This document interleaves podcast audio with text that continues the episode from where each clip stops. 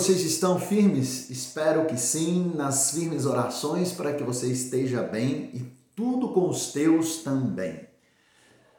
Queria conversar com você sobre uma questão interessante, não é? Aliás, questões interessantes relacionadas à intimidade que cada um de nós tem e carrega. A intimidade, a sensualidade, a sexualidade, a intimidade com outra pessoa, o casamento ou a vida de separado ou perdão de solteiro, o celibato, né, como Paulo descreve num dos seus argumentos. Enfim, queria conversar com você para a gente tentar entender um pouco mais sobre tudo isso.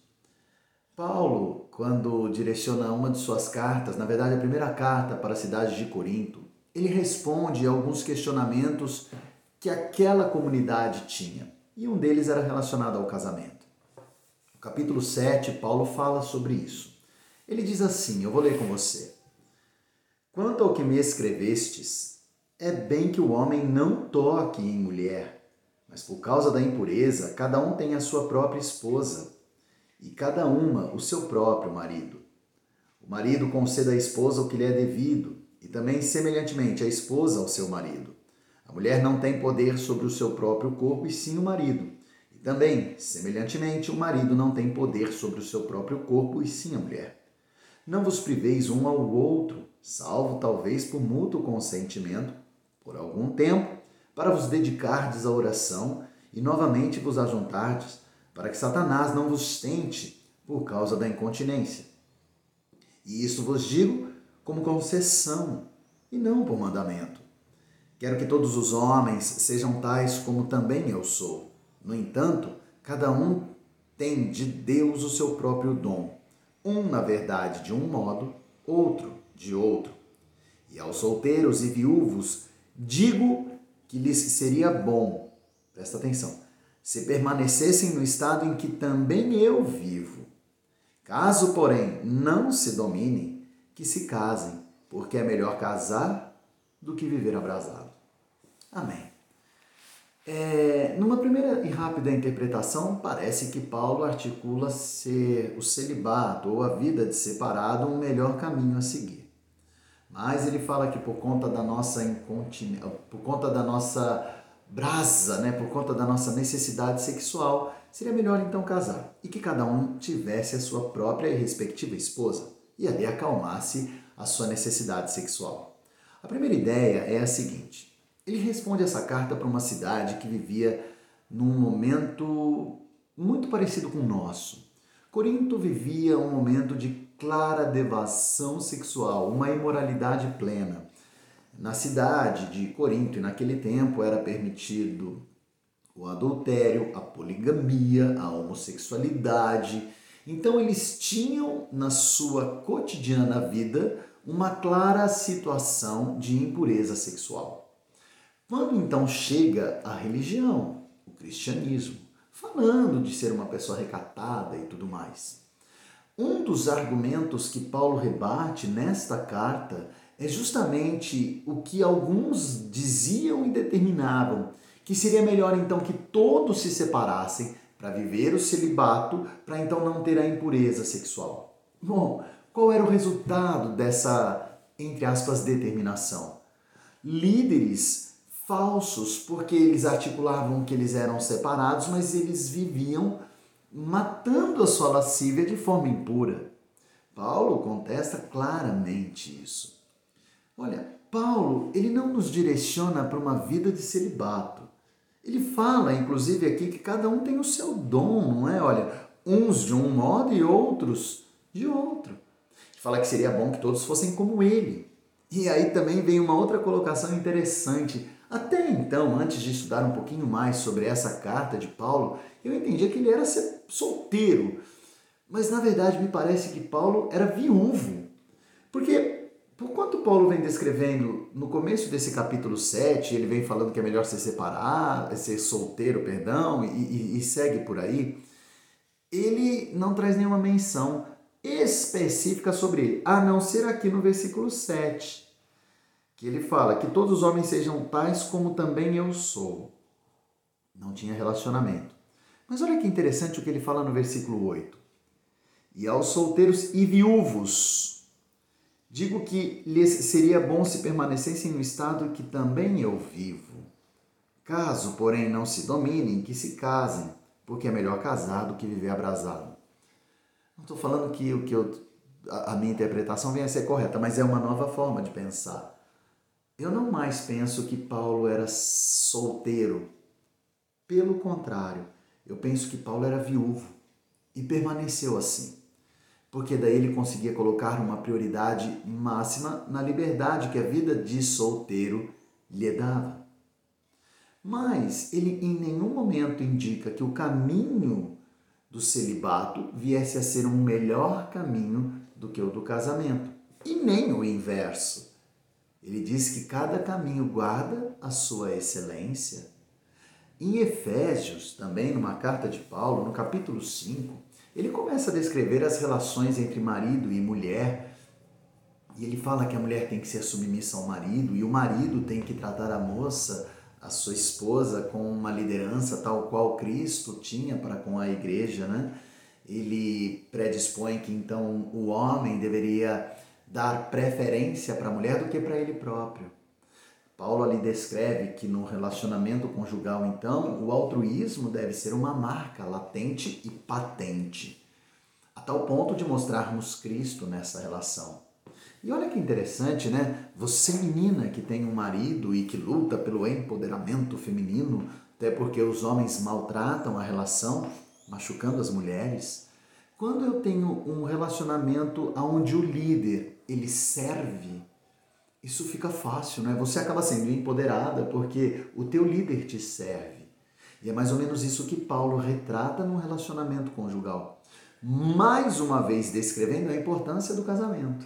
Então, olha só, Paulo, quando fala do celibato aqui em Coríntios, era na verdade uma resposta para a imoralidade sexual que estava acabando com a cidade de Corinto naquela, naquele tempo e naquela situação mas era para combater uma frase equivocada ou um direcionamento equivocado de alguns líderes que diziam para que todos se separassem para viver claramente a entrega para Deus.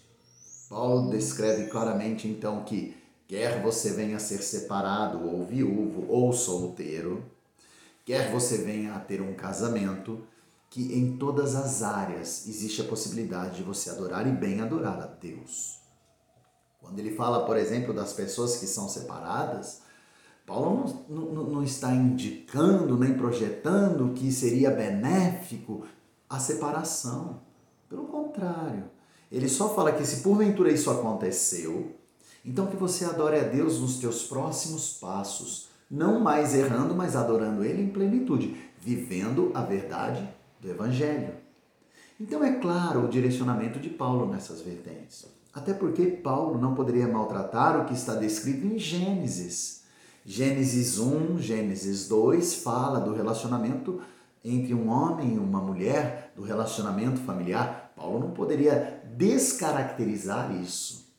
Mas também não poderíamos descaracterizar a vida de uma pessoa solteira na adoração a Deus. Sabe, meu irmão, a adoração, a salvação, a santificação, elas não estão relacionadas ao estado civil de cada um. Isso é fato. Pelo contrário, elas podem ser exercidas em cada uma destas situações, desde que a pessoa realmente viva profundamente o Evangelho.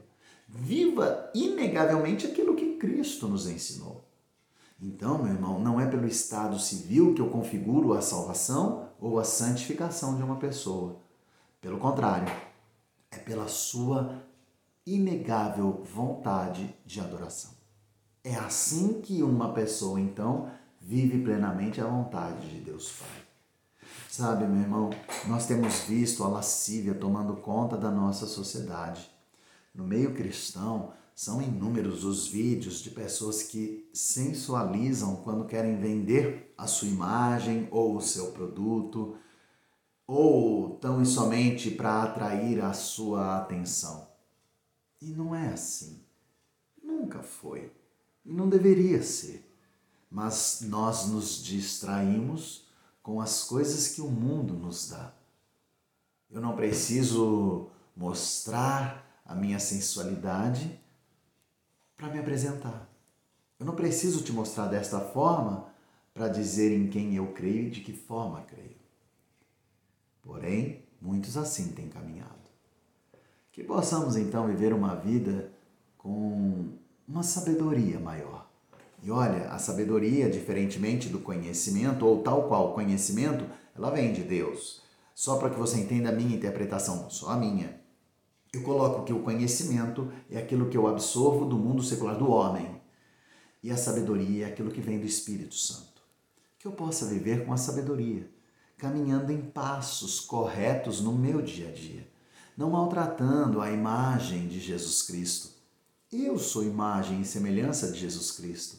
Eu não preciso é, sensualizar, eu não preciso maltratar o meu corpo ou a minha santidade perante o Pai para poder ter uma vida correta, para poder atrair a atenção.